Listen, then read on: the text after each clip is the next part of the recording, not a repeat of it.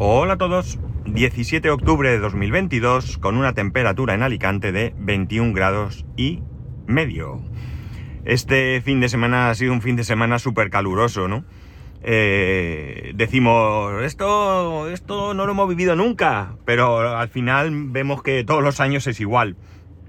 No tengo, no tengo cifras para comparar si este octubre es más caluroso o menos que otros anteriores, pero sí que es cierto que yo recuerdo perfectamente todos los años ir en pantalón corto y manga corta en octubre.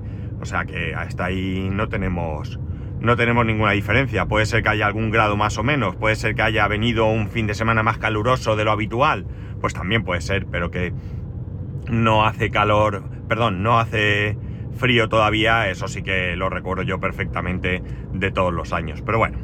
Bueno, hoy quiero hablar de lo que se está ya conociendo como Ley de Bienestar Animal. Es una ley que se está desarrollando y que, este fin de semana he podido leer un artículo al respecto. Tengo que adelantar varias cosas. Lo primero es que, eh, evidentemente, y si hablo de esto es porque, porque tengo un interés, y en este caso es un interés por el bienestar animal. Y en segundo lugar, porque este artículo ha llegado a mis manos y en tercer lugar, porque creo que eh, lo que se está desarrollando eh, se ha sacado un poco de contexto, me da a mí. Entre otras cosas porque parece ser que no está totalmente definido y por tanto eh, estoy seguro de que pueden producirse muchos cambios hasta el momento en que salga para su aprobación. Eh, este fin de semana también ha habido manifestaciones porque parece ser que dentro de esta ley de bienestar animal eh, los perros de caza se dejan fuera, no van a tener que, cumplirse las mismas obligaciones que con un perro doméstico.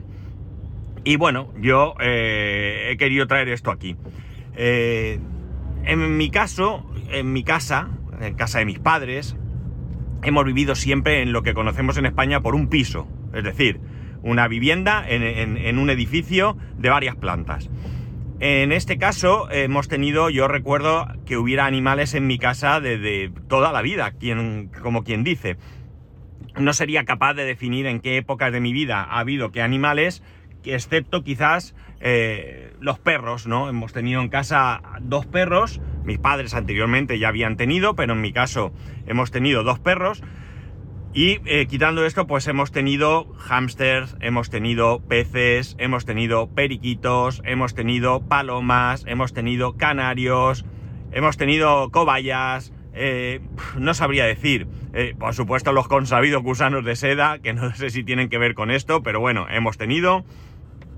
Y, y la verdad es que cuando os digo que hemos tenido, no me refiero al típico hámster en una jaula. Me refiero a criar hámster, a tener 15 o 20 hámster en un momento dado, a tener 10, mm, 12 palomas, a tener 30 canarios, 10 eh, periquitos, mm, peces ni os cuento. Mi padre tenía una pecera que yo probablemente la recuerdo mucho más grande de lo que realmente era, pero recuerdo, mi, mi recuerdo es que la pecera llega, era de pared a pared, de una habitación larga, ¿no? Quizá a lo mejor tenía dos metros y me suena que tuviese más, pero era una grandísima pecera, una enorme pecera que tenía mi padre. Por tanto, eh, yo creo que en mi, caso hemos aprendido a convivir con animales de, toda la vida. Hemos aprendido a, cuidarlos, a respetarlos, a hacernos responsables de ellos, a procurarles los cuidados eh, necesarios. Yo recuerdo eh, ponerse malito un hámster llevarlo al veterinario y la gente se reía de mí. Se reía diciendo que ¿para qué lo llevabas? Si eso da igual, si se muere vale 7 euros. Pues perdonadme, pero no. Es decir, cuando uno eh, decide eh, tener un animal, tiene que hacerlo con todas las consecuencias, absolutamente todas las consecuencias. No voy a decir que sea un miembro más de la familia, porque esto quizás sea exagerado, pero sí que tienes una responsabilidad para con ese animal. Y debes de procurarle todos los cuidados incluidos aquellos que te van a costar dinero. Tener un animal no es gratis, olvidaros. Hay que comprarle alimento, hay que procurarle eh, un lugar donde dormir, hay que llevarlo al veterinario porque tiene que mm, tener unas vacunas, unas revisiones, puede ponerse enfermo, necesita un tratamiento. Eh, en algunos casos lo vas a llevar a la peluquería para que lo bañen porque a lo mejor es un animal que no le gusta. Yo tenía un pastor alemán y bañarlo en casa era imposible porque no le gustaba y, bueno, pues eh, había que llevarlo a un sitio donde tenían un, sitio, valga la redundancia, apropiado para meter al perro, atarlo allí y tenerlo, eh, no voy a decir movilizado porque no era eso, pero sí de una manera a una altura, no en una bañera, bueno, pues las condiciones eh, fáciles. Si tenéis un perrito pequeño, dócil, pues esto seguramente os lo ahorráis. Pero bueno, la cuestión es que, evidentemente, hay que eh, tener previsto una serie de, de gastos.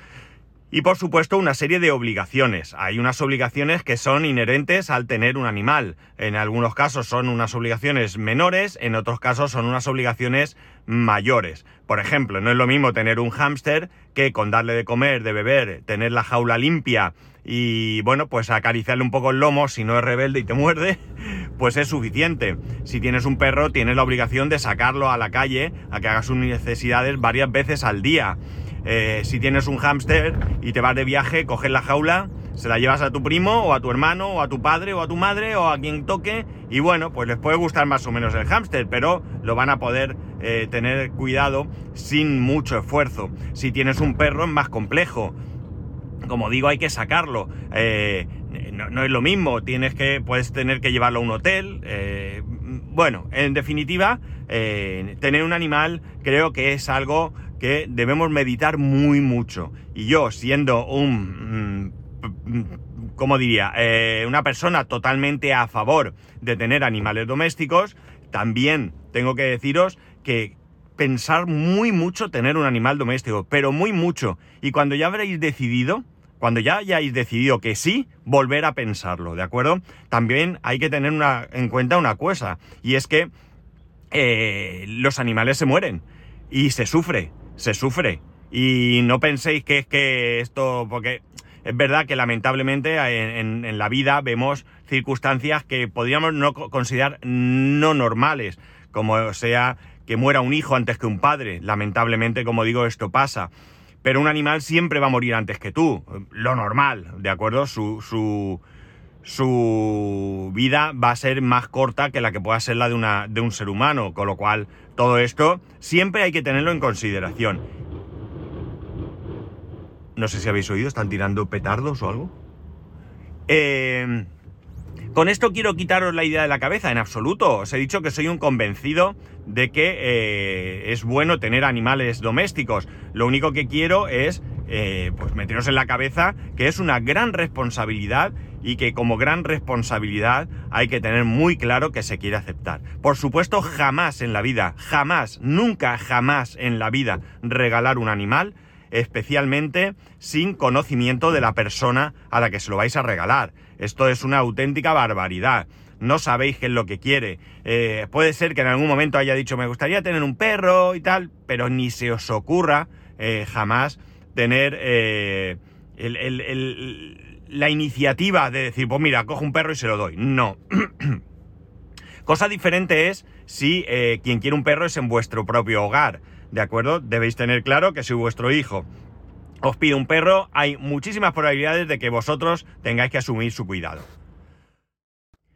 Con esto, a lo mejor os he quitado la idea de tener un animal.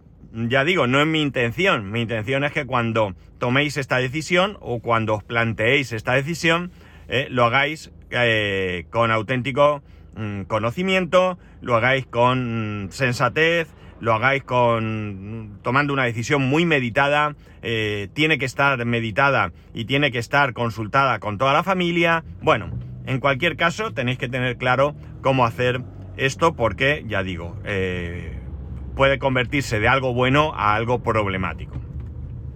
Dicho esto, dicho esto, Parece ser que la ley de bienestar animal, que como digo se está eh, desarrollando, incluye una especie de lista blanca.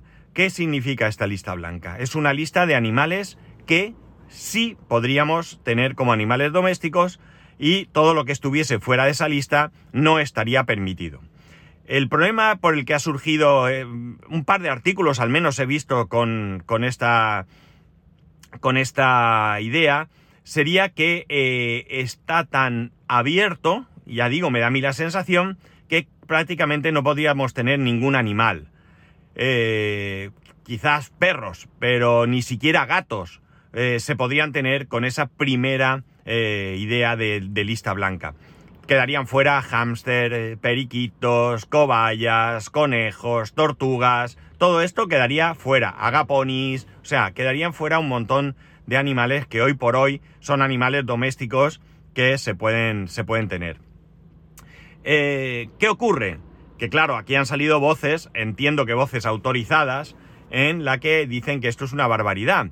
Pero también, insisto, yo creo que estamos en un primer estadio de, esta, de, este, de este desarrollo de, la ley de bienestar animal, que creo que si bien podemos estar pendientes de cómo va, eh, cómo va formándose, no deberíamos de echarnos las manos a la cabeza todavía. O al menos esa es la sensación que yo he sacado después de leer todos estos, o este par de, artículos que os he comentado.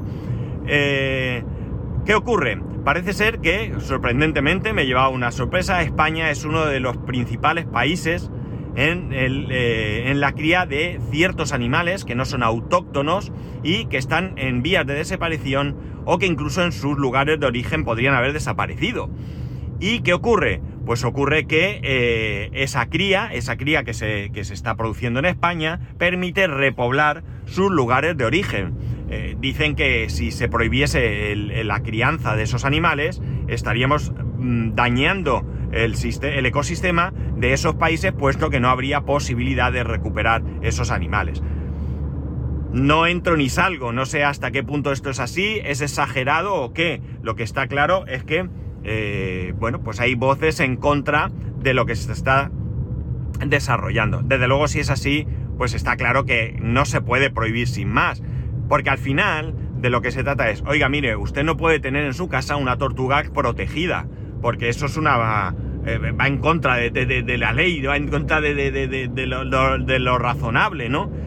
Pero eh, bueno, puede haber sitios donde eh, realmente se puedan criar en las condiciones adecuadas, con profesionales preparados para esa cría y cuidado, para luego, como eh, comentado, pues reinsertar esos animales en su hábitat natural, ¿no? Y evitar su desaparición. Esto podría estar bien. Que en vez de en España es en otro sitio, pues oigan, pues no sé algo habrá cuando se hace así, ¿no? No, soy yo precisamente un especialista en estos, en estos temas. Creo que lo que sí que tiene que haber es un mayor control. Creo que hasta ahora el control sobre la crianza y venta de animales, o hasta ahora o hasta hace algún tiempo, ¿de acuerdo? Ha sido algo eh, loco, ¿no? Tú podías ir a tiendas de animales y tenían ahí de todo casi, ¿no? Un montón de bichos en jaulas pequeñas. No sé qué pasaba cuando se iban, pero tengo la impresión de que apago la luz, cierro la persiana y me piro. Eh, entiendo que podrían tener que ir el sábado, el domingo a echarles de comer, pero poco más, ¿no? No es vida tampoco. Es verdad que alguno me dirá, ya, claro, te llevas un hámster a tu casa y lo tienes en una jaula. Claro, sí. Pero eh, una cosa es que un animal que lo has criado desde su nacimiento en una jaula continúe ahí y otro caso sea que los tienes 8 o 10 o 12 en una pequeña jaula y bueno, pues no sé. Mm, creo que no es lo mismo y a lo mejor alguno no está de acuerdo conmigo, pero bueno, es que esto es lo que pienso. Yo he tenido hámster y para mí ha sido una compañía súper agradable, ¿no? Súper agradable. He tenido alguno eh, un poco rebelde, que pegaba unos bocados alucinantes, pero la mayoría que he tenido han sido animales dóciles, que los cogías, eh, bueno, pues no sé, en cuanto te veían se acercaban, te chupaba alguno, tenía un conejo que, era como un perro, chupaba como un perro, bueno, en definitiva, eh, lo que conocemos como un animal de compañía. Eh, insisto, tiene que haber normas, claro que tiene que haber normas, ¿no? Tiene que haber normas, tiene que haber eh, un control, pero al final es como todo en la vida. No creo que se trate de prohibir y prohibir y prohibir y prohibir, sino de lo que se trata es de establecer unas normas, unas reglas, unas leyes que eh, cubran, bueno, pues todo lo que, lo que debe ser la tenencia, crianza, cuidado de un animal, ¿no? Por, cierto, eh, alguno podía pensar, escuchando esto, que yo eh, pueda ser vegetariano o vegano. En absoluto, en absoluto. Yo como carne y quiero seguir comiendo carne. Pero esto no implica que yo no esté a favor de que el sacrificio de estos animales sea eh, lo menos traumático posible. yo he visto más bien en alguna película, ¿no? Donde llegaba un, un psicópata y trabaja en un mata, trabajaba en un matadero y su su manera de, de, sacrificar a los animales era martillazos en la cabeza, ¿no? O sea, pero a lo mejor antiguamente se hacía así, es que lo desconozco, pero desde luego el problema era que disfrutaba viendo sufrir al animal. Esto no se puede consentir. O sea, el sacrificio animal para el alimento tiene que ser, no sé si esta palabra cuadra aquí, pero tiene que ser humano, ¿de acuerdo? Tiene que ser mm, que el animal sufra lo menos, lo menos posible. Es probable que alguno piense aquí eh, en el tema de los toros, ¿no? De las corridas de toros. A mí no me gustan, lo reconozco que no me gustan. No me gustan en absoluto.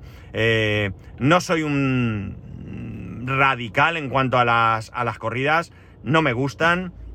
No pienso que se pueda, que se deban, quizás más que eliminarlas, podría ser cambiar la forma en que se realizan. Eh, de manera que el animal no, no, sufra daño. Evidentemente esto es mm, ya no sería una corrida de toros, pero a mí no me gusta, a mí no me gusta ver cómo clavan unas banderillas al toro para debilitarlo, eh, no me gusta ver luego cómo le clavan el estoque y si no, pues cómo le dan la puntilla, a mí no me gusta, no me gusta y lo siento mucho. Y hay quien piensa que el animal no sufre, yo no estoy de acuerdo. Yo creo que el animal desde el momento, un animal bravo, un animal que, ¿por qué no decirlo?, es salvaje, eh, en el momento que lo metes en una plaza de toros, en un entorno que no es el suyo, con un montón de gente allí alrededor, con un tipo que le está mareando, yo creo que ya sufre como poco un estrés. Y no me gustan, y ya está, y no me gustan. ¿Me gusta la carne de toro en el plato? Mucho, muchísimo, me encanta. Pero no me gustan las corridas de toros. Lo siento mucho, si os gustan las corridas de toros,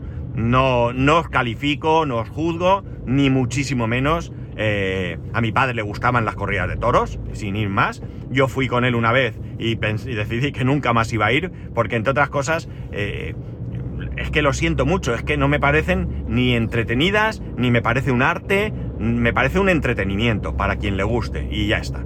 Entonces, bueno, pues que quede claro, no tengo ningún problema en mojarme al respecto, que a mí no me gustan las corridas de toros. Eh, ya está.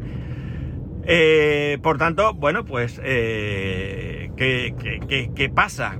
Yo creo que eh, como persona que, piensa en el bienestar animal, me gustaría poder seguir por dónde va esta ley. mi hijo quiere un animal, desde hace ya algún tiempo lo viene pidiendo y no nos decidimos. Y no nos decidimos simplemente por el hecho de que, como, como he comentado anteriormente, es un compromiso. Es un compromiso que yo he tenido y que por tanto eh, hay que pensárselo muy mucho, hay que pensarlo muy mucho. Eh, estoy, eh, en mi caso particular, ya el de mi mujer es un caso diferente quizás, pero en mi caso particular tengo en una balanza el hecho de que tengo que plantear muy bien si ese compromiso estoy dispuesto a que lo adquiramos, pero por otro lado pienso que en mi vida los animales han sido una parte importante, me han acompañado durante mucho tiempo, me han generado muchísima satisfacción, también tristeza en algún caso, y no quiero que mi hijo tampoco se pierda esa parte. Creo que tener un animal también, eh, si lo haces bien, es bueno, porque puedes hacer que eh, no solo tú, que también, sino que tus hijos te adquieran una responsabilidad, un compromiso eh, con su cuidado. Eh, no se trata de que mi hijo con 11 años tenga un animal y digamos, es tu problema, búscate la vida. No, vamos a cuidarlo entre todos, pero tú vas a tener que hacer tu parte, la parte que corresponda, la vas a tener que hacer. Y bueno, pues insisto, eh, es algo que hay que pensar, es algo que hay que plantearse, es algo que no se puede decidir a la ligera y eh, bueno, pues nosotros lo tenemos sobre la mesa, no, no os voy a engañar. Y veremos por dónde, por dónde sale todo, todo esto. Eh, seréis de los primeros en enteraros eh, por dónde vamos, ¿no? Pero llevamos varios meses con esto, Esto no ha sido, no es una cosa de, de hace dos semanas, es algo desde hace mucho tiempo que lo está reclamando cada vez más y que nosotros pues estamos planteando. También es cierto que en algún momento ha habido alguna oportunidad de, tener ese, ese, animal, pero que otras circunstancias pues han hecho que no, que no nos decidiésemos, ¿no? Entonces, bueno, pues estamos ahí, que sí, sí, que sí, no, es una conversación que tenemos eh, muy habitualmente y ya veremos qué es lo que, lo que sucede eh, al final con ello. Eh, para que os hagáis una idea de nuestro compromiso con los animales, alguno a lo mejor eh, pensará que, somos unos blandos, unos exagerados, mm, que estamos mal de la cabeza. Eh, mi mujer y yo, al principio de, casados, tuvimos un hámster. No recuerdo muy bien de dónde vino, creo que se alguien se lo ofreció a mi mujer y lo cogimos.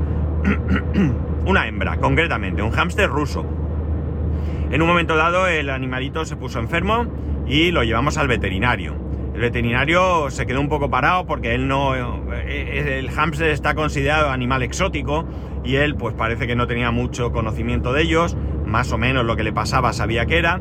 Le puso una inyección, le, nos dio unas recomendaciones y nos dijo que en caso de que no mejorase, lo llevásemos a eh, otro centro veterinario más grande que tenían estas, este, este, este centro.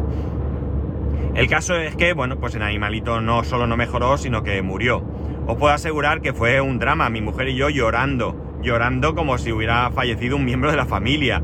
Eh, no lo tiramos a la basura, lo metimos en una cajita con sus algodones, eh, le hicimos una especie de ataúd, básico, eso sí, y lo llevamos a un, a un campo, eh, a un sitio donde pensábamos que ahí no iba a haber obras. de hecho, han pasado qué sé yo, mi hijo tiene 11 años y esto fue antes, pueden haber pasado 12, 13 años, 14 y, no ha habido allí ninguna construcción y bueno, pues enterramos al hámster entre, entre lágrimas porque fue, fue un golpe bastante duro para nosotros, ¿no? Ese ha sido el único animal que ha habido en mi casa desde que, desde que nos casamos.